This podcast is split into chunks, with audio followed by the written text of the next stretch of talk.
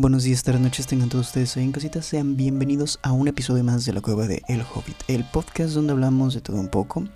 Mi nombre es Uri Argueta, como siempre dándoles la bienvenida y esperando que se encuentren bastante bien, de lo mejor el día de hoy. Y particularmente, este, en este día me apetece hablarles de, pues, películas de superhéroes. Voy a partir hablando de esta compañía que ha estado un poco, pues, moviéndose entre las sombras con sus proyectos, dado que, no sé, siento que todo el 2021, bueno, la mayor parte del 2021, como que lo más destacado que tuvo DC en su, pues, repertorio de películas fue que iban a sacar Black Adam, iban a sacar, de hecho salió esta película, eh, la película galardonada, este Escuadrón Suicida. Quien habrá visto Locos Invasores sabrá a lo que me refiero. Y creo que la noticia cumbre, la noticia por excelencia de esta compañía era la historia de, de Batman, dirigida por Matt Reeves. Y fíjense, yo tenía una pequeña duda, incertidumbre con este proyecto porque Digo, yo soy de esos seres, esas personas que en su momento vieron Crepúsculo. ¿Sí? No voy a decir que el que hayan escogido a Robert Pattinson como Bruce Wayne fuera una mala decisión. Por supuesto que no, tampoco voy a defenderlo como si fuera un gran fan del actor. De hecho, le perdí la pista mucho tiempo hasta que lo vi en The Lighthouse y lo vi en Tenet, esta película dirigida por Christopher Nolan. Y pues, si ya fue dirigido por uno de los directores que trajo la mejor trilogía del hombre murciélago, creo que ya hay algo que hablar sobre el trabajo que ha seguido este actor, que hasta donde yo puedo imaginar, al igual que Kristen Stewart después de Crepúsculo, al igual que con el señor este, Andrew Garfield, Tobey Maguire, este, las gemelas Olsen. podríamos hablar también de quién, de quién. Ah, pues obviamente el, ejemplo perfecto que es eh, Daniel Radcliffe. Pues obviamente quitarte el estigma de haber sido Edward Bella es un poco complicado en este en este mundillo del entretenimiento porque es como que por donde más te ubican. Entonces, cuando lo escogieron a él como Batman fue wow en serio. O sea, pero no, al menos de mi parte no fue en serio, así como que, no mames, que este pendejo va a ser No, no, fue como que, uff, interesante decisión.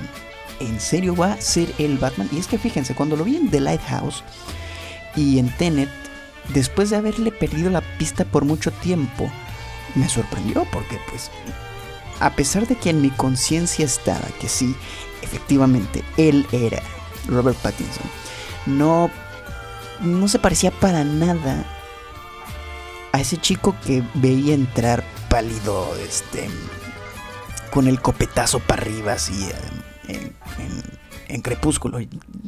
No se parece ya en nada. Y si ves la película de The Lighthouse, como que su forma de actuar es literalmente interesante. No sé si lo puedo poner en palabras más complejas, porque la verdad yo no soy un gran experto del cine. Al final de cuentas, yo creo que el cine se, se, divide en dos tipos de juicios, entre el juicio de expertos y el juicio de la audiencia. Entonces, si los expertos dicen que pues esta película tiene una, un lenguaje fílmico mediocre, así, es como que, bueno, bueno, esa es tu opinión como experto. Mi opinión como simple espectador es que la película, dada, dado el género, perdón, dado el género que va a manejar, por lo menos me entretenga. Esa, es la, eso es lo más importante cuando yo voy a ver una película al cine, solo con mi esposa. Aunque pues se me ha quitado esa, ese hábito de ir al cine por varias cuestiones. Pero el caso es que cuando tú ves una película, por lo menos necesitas que esta cosa te enganche, si no, pues de nada sirve. No sirve de nada. Eh, entonces, pasando a, la parte de Matt Reeves, cuando dieron la elección de quién iba a ser el, el director, primero fue como que Matt Reeves. ¿Quién es? O sea, literalmente es como que identifícate, pequeño hijo de perra. Este, de hecho pensé que Matt Reeves tenía algo que ver con Keanu Reeves. Hasta ahí llegaba mi ignorancia, o hasta ahí llega mi ignorancia con algunas cosas. Ni siquiera conocía a Zoe Kravitz. Se, entiende, o sea, es una cosa, pues, de conocimiento general que yo desconocía, al parecer. Obviamente no soy o nunca me quise dedicar a ser tan experto en eso, pero como iba a hablar de este tema, pues obviamente quise ver la filmografía de Matt Reeves. Dos o tres películas de él no las había visto. Para nada. De hecho, cuando empecé a investigar su filmografía, este, la primera mm, no la conozco. La segunda fue creo, bueno, o sea, no sé si está en orden cronológico, pero la lista que yo vi es como que El monstruo de Cloverfield o Cloverfield, creo que nada más se llama. Esa sí la vi. De hecho, vi el resumen y luego vi la película. Y bueno, es muy interesante. De verdad es muy interesante pues, esto de lo del falso documental. ¿Y qué otra hizo? Let Me In, me parece que se llamaba. Esa tampoco tuvo el. O sea, de las dos películas que desconozco de su filmografía, esas. Cloverfield sí la vi. Y con la que, la, con la que me convenció con la, que, con la cual yo me sentí convencido, cómodo. Sentí que aquí teníamos algo. Fue cuando me entero que él fue el director de El Planeta de los Simios. El Planeta de los Simios, este, ¿cómo se llama?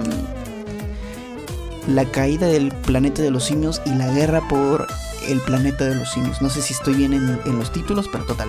El Planeta de los Simios 2 y 3 fueron dirigidas por Matt Reeves mi confusión fue que yo pensé que esas películas fueron dirigidas por precisamente alguien que actúa en su este, nueva película. Bueno, va a actuar en su nueva película que es este de Batman. este actor que se me fue el nombre, pero pues le hizo de Gollum, le hizo de César, le hizo de King Kong y también le hizo de Claw en, en el UCM. O sea, igual un maravilloso actor. Por eso, cuando supe que él también está involucrado en este pedo, dije, a huevo.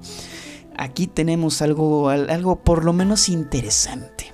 Algo que a mí me pareció muy interesante porque pues es una elección interesante para el personaje de Alfred.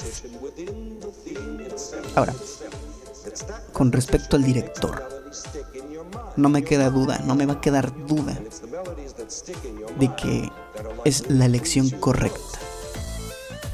Porque déjenme, al menos con lo que yo conozco, lo que yo he visto, que es la saga del planeta de los simios, yo no me considero un purista, no me considero un gran fan de esos que te saben decir cada detalle, cada curiosidad de una película.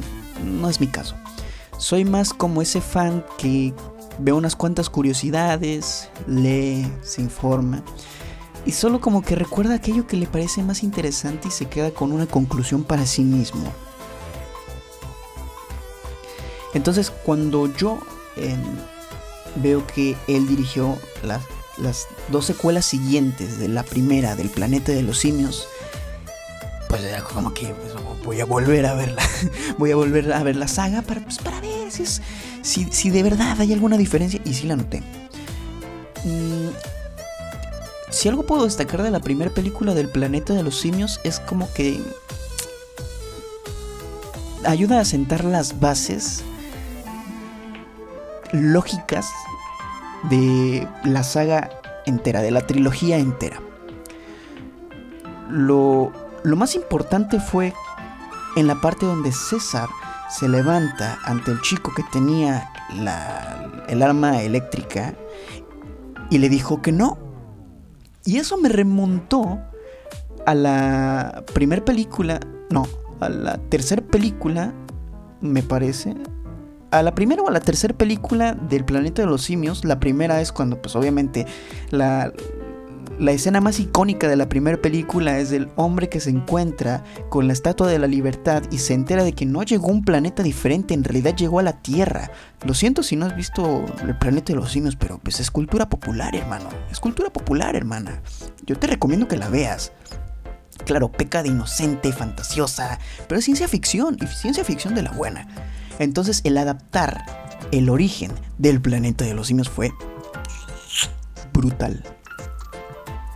Pero cuando ves las secuelas siguientes, toma un camino distinto porque se toma más en serio a sí misma, pero sin ser, al menos en mi humilde opinión, tan pretenciosa, ¿sabes? Porque hay unas películas que terminan siendo sobreexplicativas, terminan siendo como que demasiado aburridas en los argumentos de los, o sea, las pláticas incluso entre los personajes son demasiado forzadas, no hay química.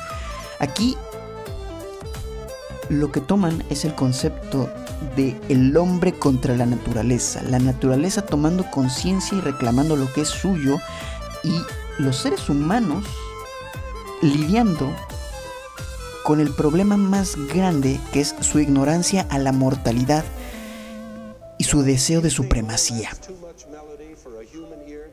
Y de ahí hay muchas otras cosas, porque hay muchas subtramas que este, las vienen manejando desde la primera película y terminan este, culminando en la segunda. Y pasando a la tercera, cuando ya la humanidad está muriendo por el virus del, de los simios.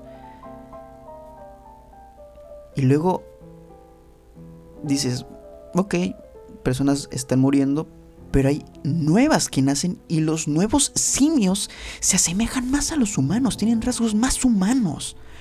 Entonces, les digo, yo como fan, como vi la primera, güey, me enamoré de la segunda y la tercera película. No solo por la alegoría a, a Moisés, y el peregrinaje a la tierra prometida y que cuando llegan a la tierra prometida Moisés se desploma, muere porque su, propósito se logró.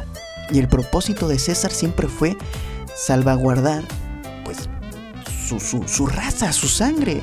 Entonces, esos paralelismos con estas figuras bíblicas, históricas, la verdad fue un deleite y la explicación más o menos lógica sin alejarse tanto de la fantasía de por qué los humanos en el planeta de los simios no hablan y por qué en el planeta de los simios evolucionan a tal grado que parecen más con rasgos humanos pero sin perder la esencia pues, de los simios. Wow. Wow. Es como le dieron amor a esa saga un profundo respeto y cuando me entero entonces de que Matt Reeves va a ser el director de The Batman, vuelvo a... digo, a huevo va a salir una chingonería. Y de hecho las primeras personas que ya vieron en pues, premiers eh, privadas, obviamente, no públicas, todavía no se hace pública el estreno de la película, pero las personas que ya lograron verla, pues la ven con buenos ojos. O sea, literalmente, o sea, le dan el visto bueno. Entonces, hablando concretamente de DC, creo que su punto fuerte, aparte del de Marvel, o sea, muy alejado del de Marvel, es que sus historias son muy buenas. Sobre todo cuando no tienen, pues, el detalle, pequeño y minúsculo detalle de que, pues, dependen, o sea, o sea, sus historias son buenas a pesar de que muchas veces el estudio intenta meterse en las decisiones creativas. Si tú dejas que el director, el guionista, el equipo creativo de la película haga su chamba, y si escoges a personas que son fans de los... O sea, y ya hablaré de eso un poco más adelante. O sea, cuando tú escoges a las personas correctas para un proyecto tan importante como es una película, sobre todo que va a adaptar algo que tiene literalmente más de 80 años de historia. Tienes que hacerlo decente. Y es que una cosa muy diferente es adaptar. Y otra todavía más, más, más lejana, diferente y única que es, pues básicamente, pues, el hecho de interpretar. Adaptar es como agarrar una historia. Estos son los puntos generales. Vamos a hacer que tenga sentido en un contexto actual.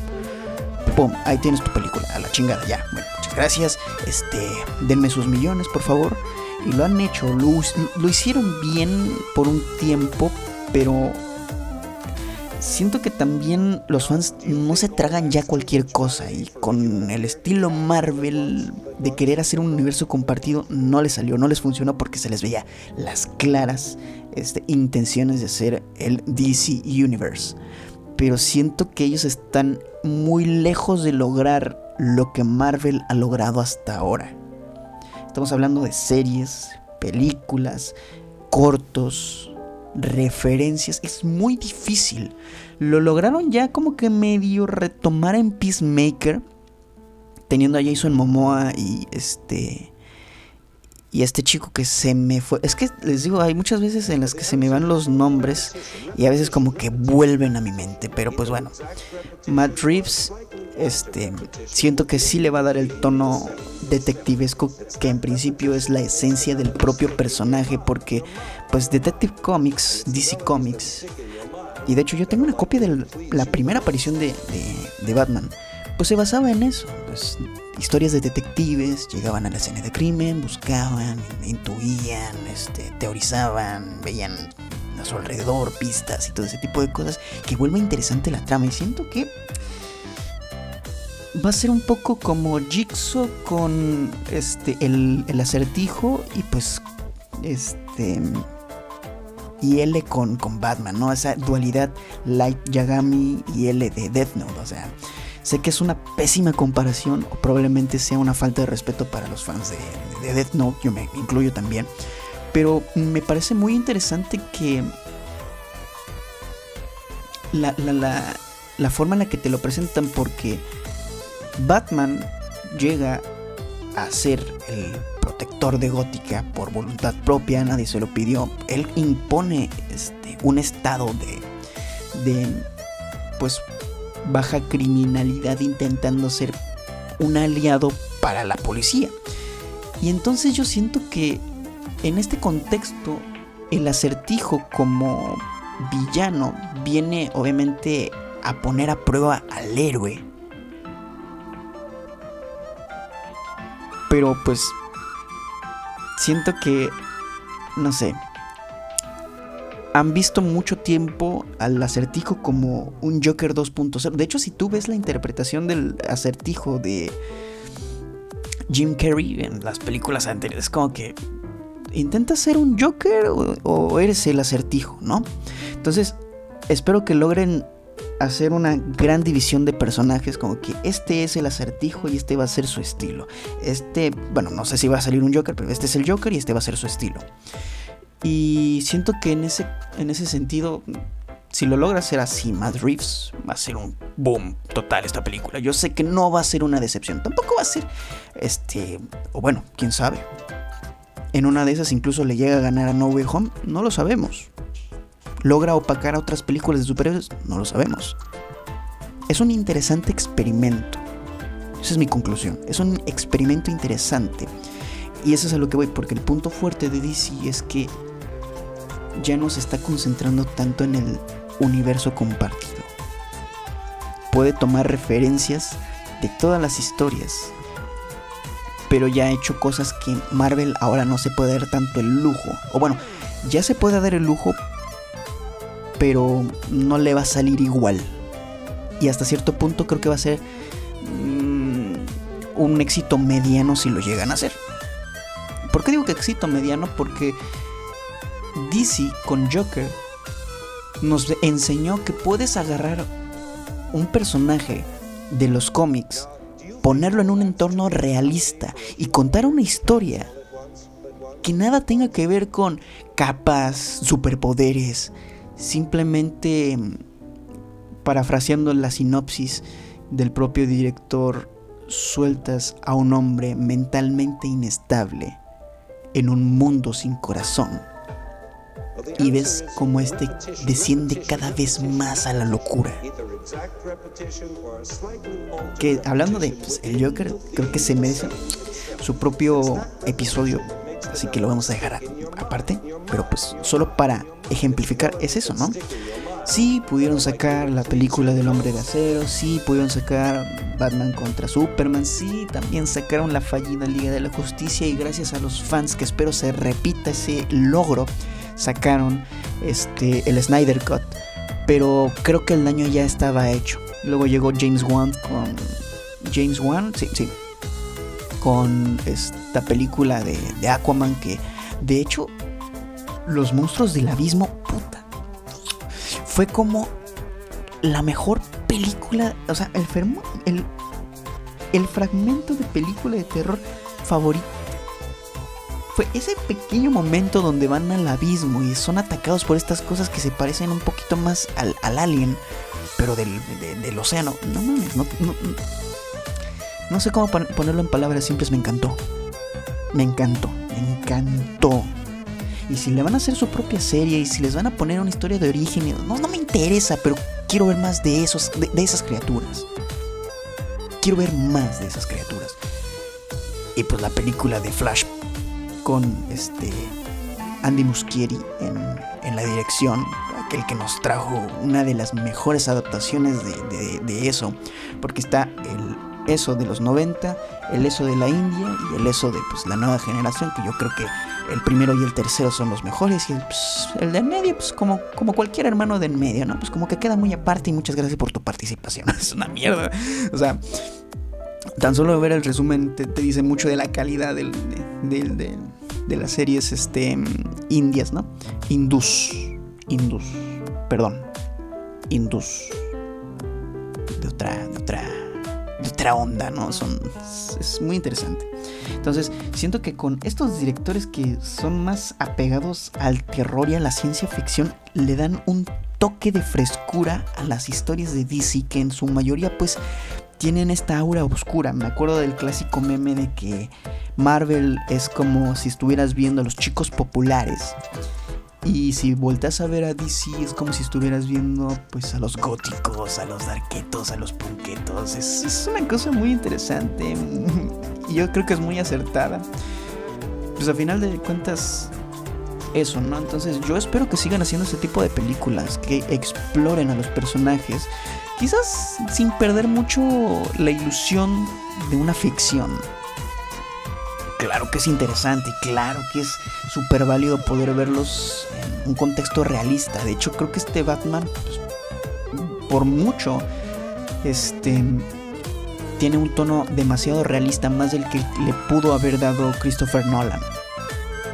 O sea, si tú ves la trilogía de Christopher Nolan, es, realista, contiene en su, en su desarrollo asuntos sociales, políticos, filosóficos muy chingones, dignos de Alan Moore, dignos de este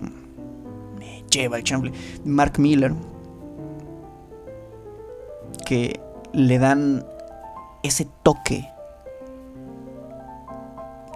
ese toque misterioso, ese toque, pues, de qué significa ser Batman, ¿no? O sea, la, la, simple idea de que el vigilante sea un símbolo de incorruptibilidad, de esperanza y de justicia, güey. Puta. Fue del, el mejor desarrollo, pero ahora el contexto es diferente. De los inicios de un superhéroe.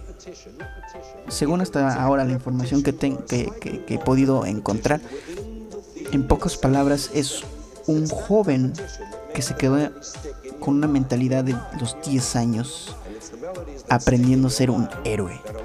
Que se quedó atrapado en, en ese momento donde sus padres fueron asesinados frente a él. Entonces, estoy impaciente. Puta, hablar de Peacemaker es como no notar el gran, el enorme talento de John Cena. ¿A quién engaño? Le vi el trasero y pues ya que estábamos en el morbo también viendo la serie, pues también le vi su su, su, su, gran y, enorme eh, pene. Bueno, el caso es que ahora vamos a pasar a temas marvelitas. Que yo quiero dejar al final una reflexión sobre esta diferencia entre Marvel y DC. ¿Sí? El caso es que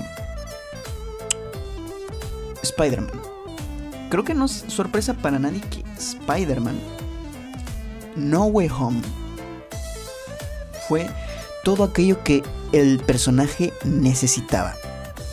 De hecho, siento hasta de forma metafórica o pues interesante el hecho de que dijeran que era un nuevo inicio. O sea, tú ves la película. Sí, tranquilamente, ves la película. La, la, escena donde están hablando de irse a Chicago, al MIT, no, me acuerdo. El caso es que tanto MJ, Ned y Peter dicen un nuevo inicio, un nuevo comienzo. y así se toman de las manos, así chingón. Y todo este pedo de que pues, el multiverso, el hechizo que salió mal y pues... Wow. Wow, no, pero pues... Lo siento mucho chicos. Creo que no voy a hablar de este Spider-Man en, en, específico, pero valía la pena este, mencionarlo porque pues, hombre, te juro que es la mejor opción para poder abrir este este diálogo. Porque porque siento que lo que no pudiste o sea para nadie en este podcast es eh, sorpresa no es de de sorprender que yo sí tuve como tengo como que mis reservas para con esta versión de de, Tom Holland del del hombre araña. Y no lo digo por el actor. O sea, me queda claro que Tom Holland tiene ángel, carisma, tiene... Mm, ¿cómo, decirlo? Tiene talento. O sea, no va a decir, ah, mierda de actor a la chingada. O sea, se dio más a conocer su trabajo gracias a Spider-Man. Porque hay una gran diferencia entre el Mal, Malven entre el Marvel anterior al Marvel actual. Y es que en el Marvel anterior llamaron a actores, no voy a decir así consagrados de la Gran Real Academia de la Actuación, no, pero eran actores que ya tenían un nombre. De hecho fue riesgoso en un principio y esto para, para todos los fans no es sorpresa, no es secreto que Robert Downey Jr. fue como que muy polémico su, su casteo porque estaba pasando por una, mala reputación en ese momento, ¿no? Pero pues ahora es de los actores más, mejor pagados, los más amados, que dejó su huella en el colectivo por esa gran escena que inició y terminó todo.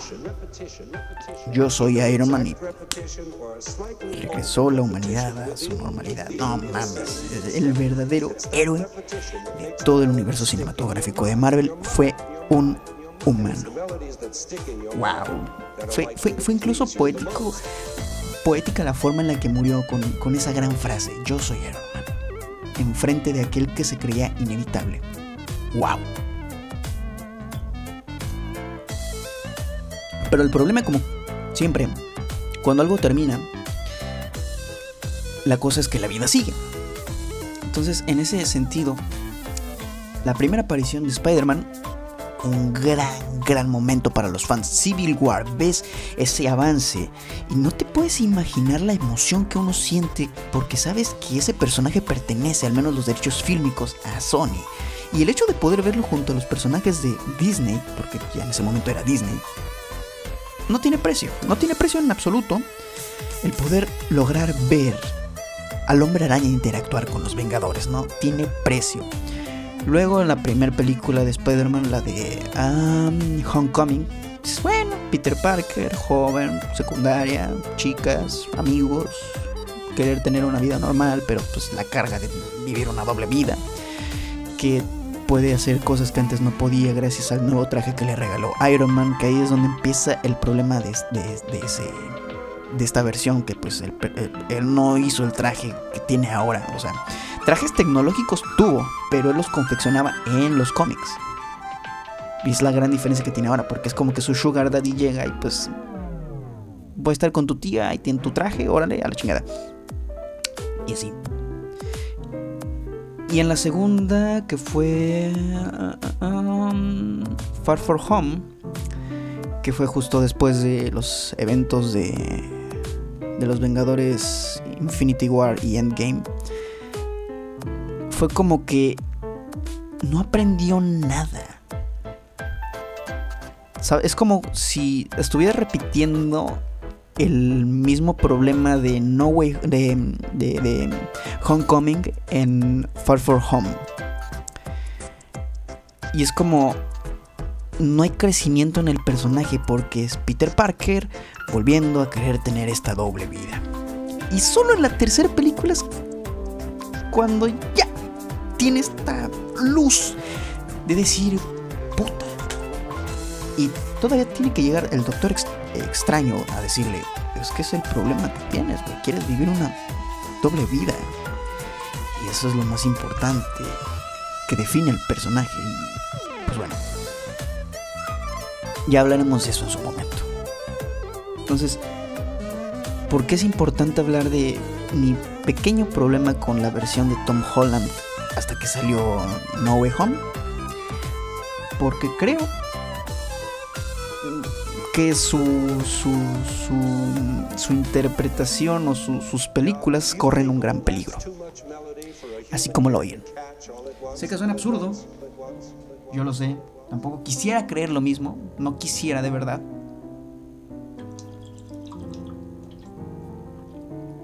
Agüita. Em, pero para aquellos que están metidos en estas ondas de los cómics, de los superhéroes, no les sorprenderá. Pero para aquellos que no lo sepan, yo, yo, yo, yo quiero iniciar con lo siguiente. Me parece algo que, que, que sí tenemos que hablar. A ver, espérenme, me acomodo. A ver, pasa algo muy interesante con las cuestiones y es que siento que cuando tú tienes como trabajo hacer algo, solo te vas a pegar a las reglas, te vas a pegar a lo que de primera instancia te encuentras y a menos de que seas un gran fan, yo creo que aquellos directores que sí han sido fans de los cómics son los que mejor han hecho películas. Por ejemplo, para apegarnos un poco a, a todo esto. James Gunn es un fanático de la ciencia ficción y se, nota el amor que le tiene también al, medio del, de la, este, del arte impreso del cómic. Porque logró hacer que Groot, Peter, eh, Rocket, Drax y Gamora pasaran de ser unos, unos este, personajes digamos, de segunda en el sentido de que nadie los conocía realmente. Es como que Guardianes de la Galaxia, no mames, estos güeyes quiénes son, ¿no? Pero logró hacerlos conocidos, logró hacerlos populares. Logró darles ese lugar. Pero fue su visión. Porque él entendía al público al que iba dirigido. Lo mismo con Sam Raimi. Quizás él jamás había dirigido una película de superhéroes, pero tenía una gran experiencia en películas de terror barra ciencia ficción Lovecraftiana. Bueno, no quiero definirla así de buenas a primeras, pero pues es como para darme a mí una, idea. A veces yo solo me entiendo y espero a veces solo articular las palabras correctas para poder explicar lo que, lo que pienso, ¿no? Pero este ya tenía este experiencia en efectos especiales, en películas de misterio, que era lo más importante para un personaje como Spider-Man. Y sobre todo, ya leía al hombre araña justo antes de que pues, él pudiera dirigir la película. Entonces ya tenía una noción de lo que quería ver él en el cine. Y si te das cuenta, la trilogía del hombre araña de Sam Raimi, protagonizada por Tobey Maguire, es un referente sí o sí y de hecho fueron sus personajes los que definieron toda la película de No Way Home. El Duende Verde, el Doctor Octopus y sobre todo Tobey Maguire lanzándole esa mirada de aquí no hacemos eso a Tom Holland en el final. Puta juro que jamás había tenido un nerdgasmo hasta ese momento que logré ver a los tres Spider-Man juntos por fin. Y luego volví a tenerlo cuando vi que estaban replicando el meme. Pero lo importante aquí es, ¿por qué carajos dije que su versión está este, en peligro? ¿Y por qué saqué esto de cuando los fans dirigen para el monstruo Marvel. Vuelvo a repetir, para los que estén metidos en esta onda de los cómics, de, todo aquello que tenga que ver con superhéroes, no será ninguna sorpresa en lo absoluto. Pero para aquellos que sí son un poquito ajenos y son más bien el público casual que va al cine a ver estas películas. Me estoy dirigiendo a ti, parte de la audiencia, que a lo mejor desconocía esta información. Pero lo voy a decir rápido y conciso. Spider-Man Lotus. ¿No me escuchaste? Spider-Man Lotus. Spider-Man Lotus es un fan film. Tú dirás, güey, hay demasiados fanfics, hay demasiados fanfilms, hay demasiados este, fanmates de El Hombre Araña en el cine, que diga, en, en YouTube, en Facebook, en este... De hecho, son incluso podríamos considerarlos incluso como proyectos de aquellos que pues, forman parte de una carrera de, de, de, cine en la universidad, de, estudios cinematográficos, como pues, pequeños experimentos. ¿Cuál es la diferencia? ¿Por qué es importante hablar de Spider-Man Lotus? Porque como aquellas cosas que suceden en la vida, podemos considerar que Spider-Man Lotus empezó como aquella cosa que dices, como este podcast, como una cosa que dices entre amigos, la compartes y dices, pues, o sea, esto es lo que quiero hacer, este es mi plan, esto es lo que deseo que el mundo vea. De hecho, me parece que todo inició con una cuenta de Instagram de aquella persona que estaba, está a cargo de este, de este proyecto y hubo personas a las que les llamó la atención. El diseño de personajes, la historia adaptando uno de los cómics que a mí más me encanta del Trepamuros, que es Spider-Man Blue. Y otro que es Spider-Man y el chico que... Bueno, un chico. O sea, son dos cómics los cuales adapta para poder hacer una historia completamente diferente, obviamente. Es, que es la gran diferencia entre adaptación y la inspiración. Cuando te inspiras en algo, lo intentas hacer tuyo. Cuando adaptas uno o más elementos, es un gran reto porque, pues, o sea, cuando vas a ver estas películas, sabes de antemano, o ya tienes que saber de antemano que no vas a ver nada igual que los cómics pero tratándose de una adaptación, por lo menos quieres que tenga esos elementos que forman parte de la esencia de la historia. En este caso vamos a hablar de pues el hecho de que a Spider-Man todavía le duele la pérdida de Gwen Stacy. Y cada 14 de febrero en, en San Valentín escucha pues su voz a través de una grabación. Mary Jane en este contexto es un personaje súper importante porque es ese personaje que le ayuda a ir pues superando cada día, ¿no? Porque es el amor de su vida. Yo, yo siento que no hay historia de amor más bonita que la de Mary Jane Watson y Peter Parker. obviamente tiene sus delicias con Black Cat, hijo de puta. Pero pues, o sea, Mary Jane es como que su pareja, o sea, a mí me encanta el tipo de relación que tienen de apoyo, fuerza. Porque, no sé, es, es el mejor modelo de relación saludable que se puede tener. Obviamente por su doble vida como el hombre araña no, pues, no, es saludable al 100%, hasta cierto punto igual se puede poner tóxico este pedo. Pero lo que quiero llegar es que en parte es eso de Spider-Man Blue, donde pues a Peter todavía le, toca, le retumba, le, le, llega el sentimiento al pensar en Gwen Stacy. Y por otra parte se entera de que pues un chico con enfermedad terminal, pues quiere conocerlo en ese sentido. Pues a grandes rasgos les estoy dando la historia, obviamente no es tal cual la historia. Pero es más o menos para que vayamos viendo los elementos importantes de, estas historias, ¿no? Este chico con una enfermedad terminal conoce al hombre araña y obviamente le da ese pequeño empujón para que él no se rinda. Porque al final de cuentas, creo que cuando tú vas a hacer una película de Spider-Man, cuando tú vas a hacer una adaptación de algún cómic del hombre araña, tienes que entender aquella frase que le da sentido a todas y cada una de sus acciones. Un gran poder conlleva una gran responsabilidad. Si tú te, si tú te guías a través de esa frase, puedes entender cómo funciona la forma de actuar del hombre araña. Es en ese caso que yo creo que Spider-Man Lotus es un proyecto muy ambicioso. De hecho, cuando tú cuando tú mezclas las palabras donación e internet, hasta como que dudas, dudas. Pero lo que sorprende de este creador, de este director, que obviamente es un chico que no figura en, en Hollywood, lo cual es muy, muy importante destacar. No figura como un director de Hollywood, simplemente es un chico que quiere contar una historia del hombre araña. Es ahí donde empieza lo interesante, porque inicia una recolección de fondos para poder lograr materializar este cuento.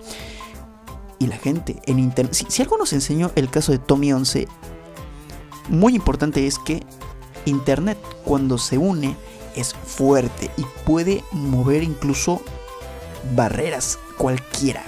Nos pasó con el Snyder nos pasó con Tommy 11, no sé si está volviendo a pasar con otro chico que quiere cumplir su sueño. Ahora nos está pasando con Spider-Man Lotus. El traje se ve mamalón.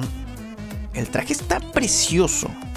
El elenco sí te convence en la caracterización.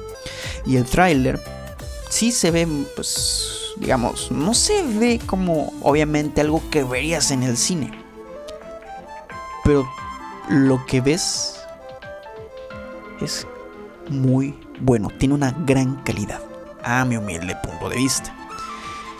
Y lo más importante es que a diferencia de aquellas personas que hacen este tipo de cosas para percibir una ganancia, pues va a estar disponible en YouTube completamente gratis.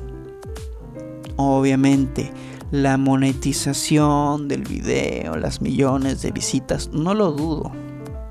Claro que sí, obviamente. Y es más, creo que el enemigo va a ser Harry Osborn. Aquí lo importante, lo realmente importante es que un fan está haciendo todo para hacer su versión del hombre araña. Sin estudios este, detrás de él diciéndole qué hacer, cómo hacer para que sea políticamente correcto, inclusión forzada en algunas cosas. Marvel lo has hecho, has hecho inclusión forzada y se ha notado de la forma más descarada que te puedas imaginar. Y aquí lo importante es ver una buena adaptación que yo no dudo que va a ser el caso. Es, es en sí lo que yo pienso de Spider-Man Lotus después de lo que vi después de lo que he leído y de las opiniones que he escuchado. Obviamente, como toda película, incluso con la de Batman, no voy este, con intenciones de verla con una expectativa tan alta de que va a ser aquello que va a definir la era del cine del subgénero de superhéroes. Mm, sería demasiado esperanzador. Yo siento que van a ser películas disfrutables, con un gran nivel de producción de dirección. Pero si son muy buenas o muy malas, yo creo que mi opinión va a ser una en un mar de todas ellas. Pero es mi pequeño granito de arena al caso. Ahora, vamos a lo importante. Si Marvel pone sus ojos en más personas que no intenten simplemente dar fan, este, ¿cómo se llama? Fan service y busquen personas. Por ejemplo, yo no entiendo cuál es el problema que muchas personas tienen con Eternals. Yo la veo y me gusta, me encanta. De por sí es difícil el hecho de, pues, tú sabes, tener a muchos protagonistas, a un par de, este, villanos. Y todavía que tenga sentido, pero a mí me supermama la pinche ciencia de ficción, lamento decirlo tan así. Pues que a mí me, me encanta, me, me supermama. Y cuando vi estas cosas de los celestiales que necesitan nacer, terraformando todo un planeta, y luego las pinches imágenes, los efectos especiales, puta madre. Es como ver unas pinches viñetas del señor Jack Kirby con todo su esplendor, maldita sea. Me super... me encantó. Yo no entiendo, o sea, literalmente es como que veo Shang-Chi, Shang-Chi en, en, en, aparte. Y no me gustó, se me hizo demasiado apresurado que se haya metido ya en pedos con los Vengadores. Me parece demasiado apresurado que sea, pues... Lo voy a decir feo, pero pues es como alimenta este estereotipo de que es chino, sabe artes marciales. Creo que había un, un meme de ese de que no, o sea, literalmente es el meme de Will Smith. Solo por ser chino, ¿crees que yo voy a saber artes marciales? Bueno, sí, sé artes marciales, pero no porque sea chino. Es porque mi papá es el mandarín. Intentaron de una forma tan... No sé, no me, no me nació querer entender por qué el papá de Shang-Chi es, el verdadero mandarín. Como en Iron Man 3 nos presentaron un mandarín diferente, que era pues el actor, y luego Kendrick Killian, y solo para que tenga conexión con el universo cinematográfico de Marvel te muestran a, a Chung y al actor que hizo del mandarín para Andrich Killian, y es como que güey, no, no, no te la compro, no, no, no me convence. Tengo un paladar demasiado exigente para ese tipo de tonterías, porque si son tonterías el querer justificar la, la existencia de un personaje que ya había existido antes. Ok, Marvel, sé que quieres pues corregir algunos cuantos errores. De hecho, todo el mundo ya se está dando cuenta que en el teléfono en Iron Man 2 de Tony Stark cuando está en juicio por lo de este la armadura Iron Man, sé que se ve el logo de Illuminati. Entonces, pues obviamente te habla del proyecto Illuminati, que es un grupo de respuesta fuera de cualquier organización gubernamental. Ya se estaba tanteando esa idea, pero pues obviamente no se había materializado porque lo que estaban haciendo a lo largo de pues, esos 10 años, 11 años, 12 años era dejar pistas de qué cuela, qué no cuela, referencias para ver qué es la teoría. De, de hecho, a veces siento que se basan en las teorías de los fans para poder hacer las películas. Es un pequeño pensamiento que a veces me llega a la cabeza y digo, tiene sentido para mí. La película de Shang-Chi es eso para mí. Todavía dices No Way Home, pelean con líneas del tiempo, diferentes versiones, con un deseo que puede corregir sin perder las precuelas el sentido. El sentido es lo que se mantiene. Sí, eso. Sin perder las precuelas, dejándolas como canon. Lo que sigue, puedes hacer lo que quieras porque, total, seguiste cronológicamente todo lo que tenías que hacer. Sí, un hechicero lo hizo. Y cambiaste pues, el status quo. Ahora Spider-Man vuelve a ser lo que era en un principio. Por aquello que lo aman los fans. De la manera más sutil que se pudo, obvia por supuesto, pero se hizo de la manera más sutil para que tuviera sentido. No lo hicieron con Shang-Chi. Es como que quisieron poner nuevas reglas de una forma tan descarada y pues peleas de kung fu al estilo Jackie Chan, al estilo Bruce Lee, a, nadie, a mí no me convenció en lo personal, es como que, güey, pues para eso mejor veo las clásicas de los clásicos Jet Li, Bruce Lee, este, Jackie Chan. Incluso el, el maestro de. El maestro del. ¿Cómo se llama? Del maestro del Tai Chi, esa película de artes marciales con Keanu Reeves. Matrix, por Dios, si quiero ver movimientos este, humanamente imposibles. Pero Shang-Chi no es la película que yo del año pasado no la disfruté. Fue como que, ah, sí, estuvo bueno, estuvo bueno. Eternals es, Eternals es todo lo contrario, o sea, y no entiendo por qué no le cabe la cabeza al público normal. Creo que ese es el problema que intentaron hacer algo profundo con personajes que no conocían y es ahí donde pues, perdieron el hilo. Era más fácil darles una misión sencilla, terminar con una invasión de desviantes y ya sentar las bases para una secuela donde ya ahora sí te expliquen todo el problema existencial que tenía que ver el ser un eterno. Creo que hicieron el trabajo de dos películas en una sola. Ese creo que es el problema de los eternos. Yo, en lo personal, como a mí me encantan algunos temas de filosofía, de existencialismo, dije, güey, no mames, se mamaron con este. Te, te juro. Mmm, preciosos efectos especiales, malditos seas. Que les digo, si tú vieras el arte del señor Jack Kirby, lo ves comparado con la película, no mames, está de huevos, o sea, y no entiendo por qué a la gente no le interesa como que eso, ¿sí? O sea, está de huevos esa película.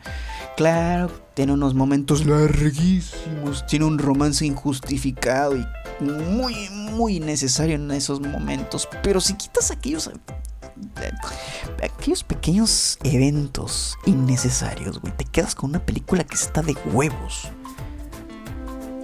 Que también voy a hablar de eso más adelante. Es que está, o sea, todas las películas tienen algo que, creo que es como hasta para abrir una nueva sección, pero creo que Geek Time es, es, es justa para pues, hablar de, de, películas y de series. O sea, incluso, güey, las series de Loki son una chingonería, güey. La de Loki, WandaVision, la de... Eh, estoy viendo, de hecho, la de Hawkeye. Tarde, sí, pero estoy viendo la de Hawkeye, me está gustando. E igual, no entiendo cuál es el problema. A mí me encanta la de Hawkeye. Hay algunas personas que pues, no la quieren ver o no la han visto. Yo te recomiendo que la veas, porque a mí en lo personal sí puede pecar de muchas cosas, pero yo la disfruto. Tiene unos momentos como cuando ves a Hawkeye con un montón de nerds eh, batallando como si estuvieran en, el, en la época feudal, eh, una época medieval, perdón. No, tiene madre, güey. Son esos pequeños, de, pequeños momentos de comedia equilibrada y luego ya pasan a la parte más importante. Y lo más importante es que hacen canon al Kingpin. Y ya apareciendo en No Way Home, Daredevil Mm, no niego. De hecho, creo que ya está. Van a aparecer en el catálogo de Disney Plus las series que están en Netflix. Y en Netflix van a dejar de estar disponibles estas, estas películas, estas series. Entonces, Defenders, Luke Cage, Iron Fist, este, Jessica Jones y por supuesto Daredevil ya son canon en el universo cinematográfico de Marvel porque todo es posible en el maldito multiverso, hijo de perra. Y lo más importante, si ya hay una pequeña, aunque sea pequeña conexión con los fans y estos, este, estos proyectos ya hechos, ya establecidos, que tienen un nicho, ya son disfrutados, ¿por qué lo vas a cambiar? Mejor agarra esto que sirve, no cambias nada y tratas de incluirlos en este universo. Y el hecho de que apareciera Mark Murdock en No Way Home es brutal. Aquellos que no reaccionaron, la neta, lo entiendo. Pero aquellos que cuando vieron a Mark Murdock como yo y dijeron, ¡No mames, güey! ¡A la verga, güey! De hecho, no les miento, yo hice, ¡ah! Así grité, o sea, este pinche grito ahogado es como nada comparado a lo que hice en el cine. De hecho, una persona así me hizo, ¡shh!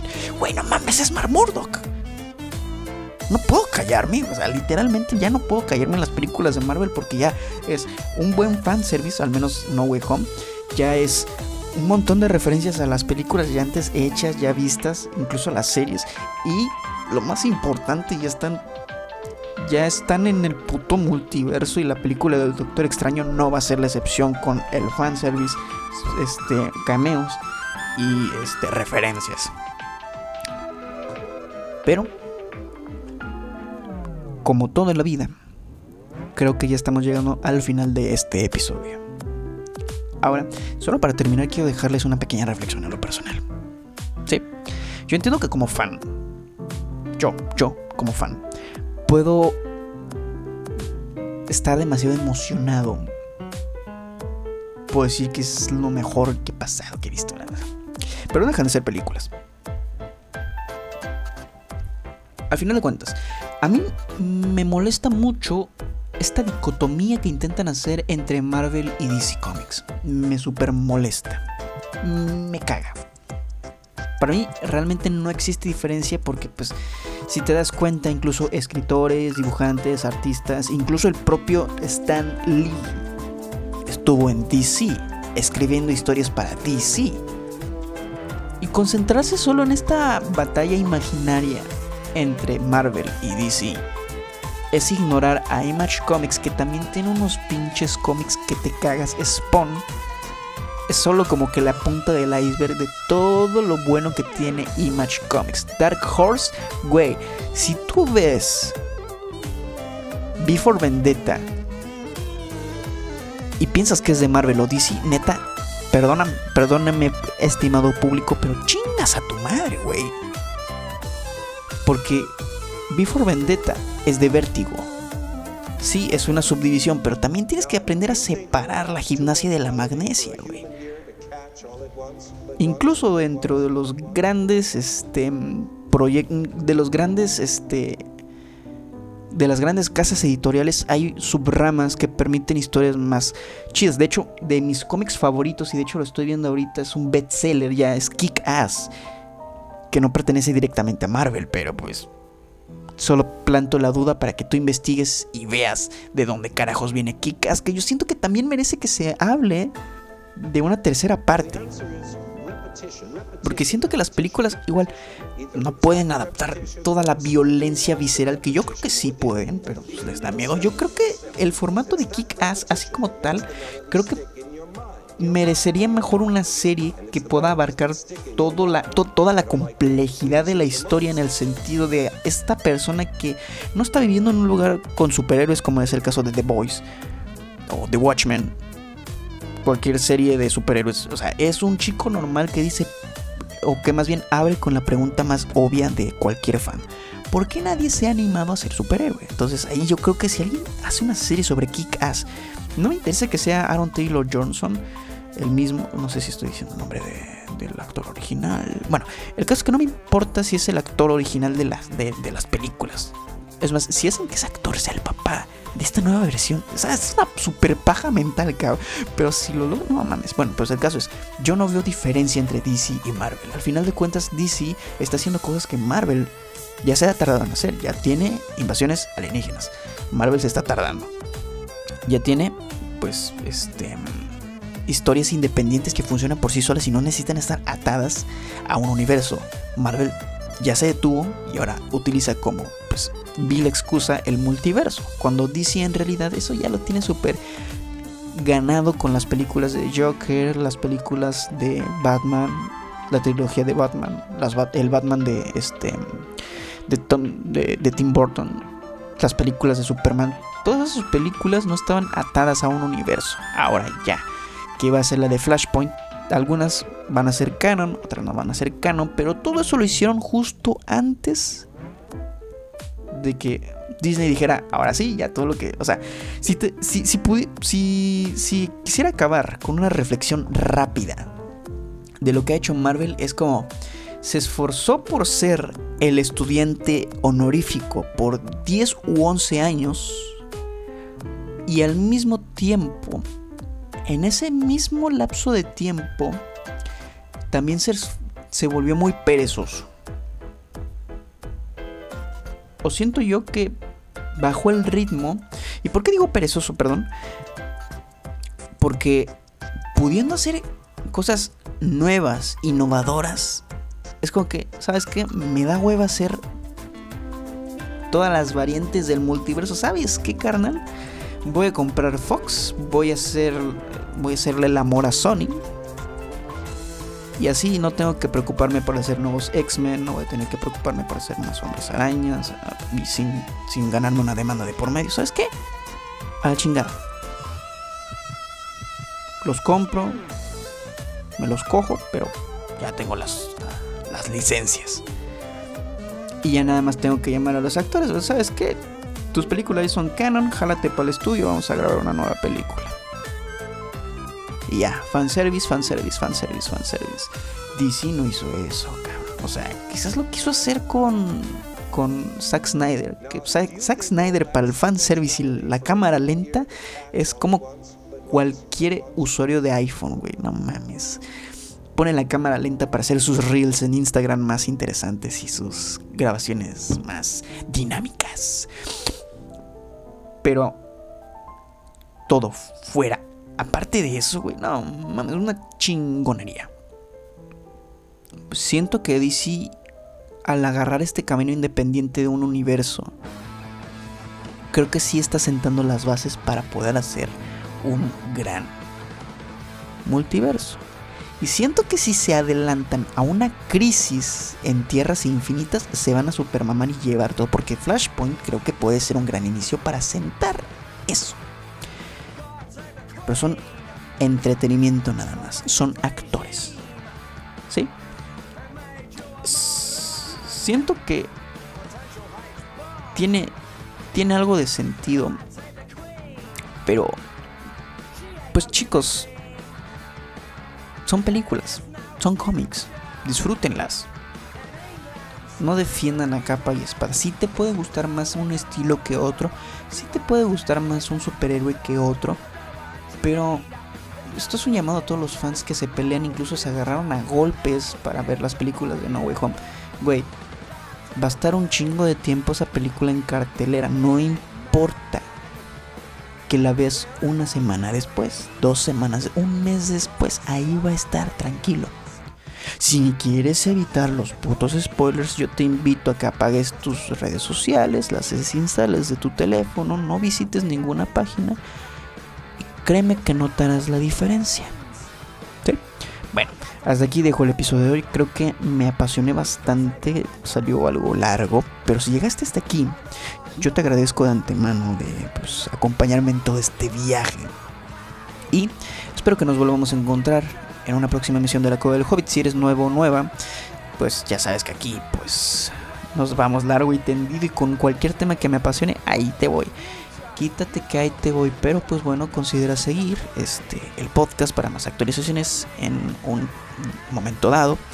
Creo que creo que sí me he mantenido más o menos, digo, apenas va una semana, voy por dos semanas. Creo que no voy a decir que me he mantenido constante, pero bueno. Este estaré tratando de subir episodio cada miércoles y cada domingo para pues poder estar en sintonía con ustedes, ¿no? Entonces, bueno, yo espero de verdad que consideren seguir el podcast y compartir el link si alguno de los episodios te parece interesante. Espero que sí, de verdad. Espero volver a ver a volver sí, volver a ver a todos aquí para escucharnos en una próxima emisión de La Cueva del Hobbit. Yo me despido hasta la próxima. Chao, chao. Pequeñas y sensuales criaturas. Ya para terminar, o sea, No sé por qué ya es agarrado la, la maldita maña de decir sensual a, las cosas. Pero ya, ya hablaremos de, de mi afición con la sensualidad. Bueno, hasta la próxima. Chao, chao. Los quiero.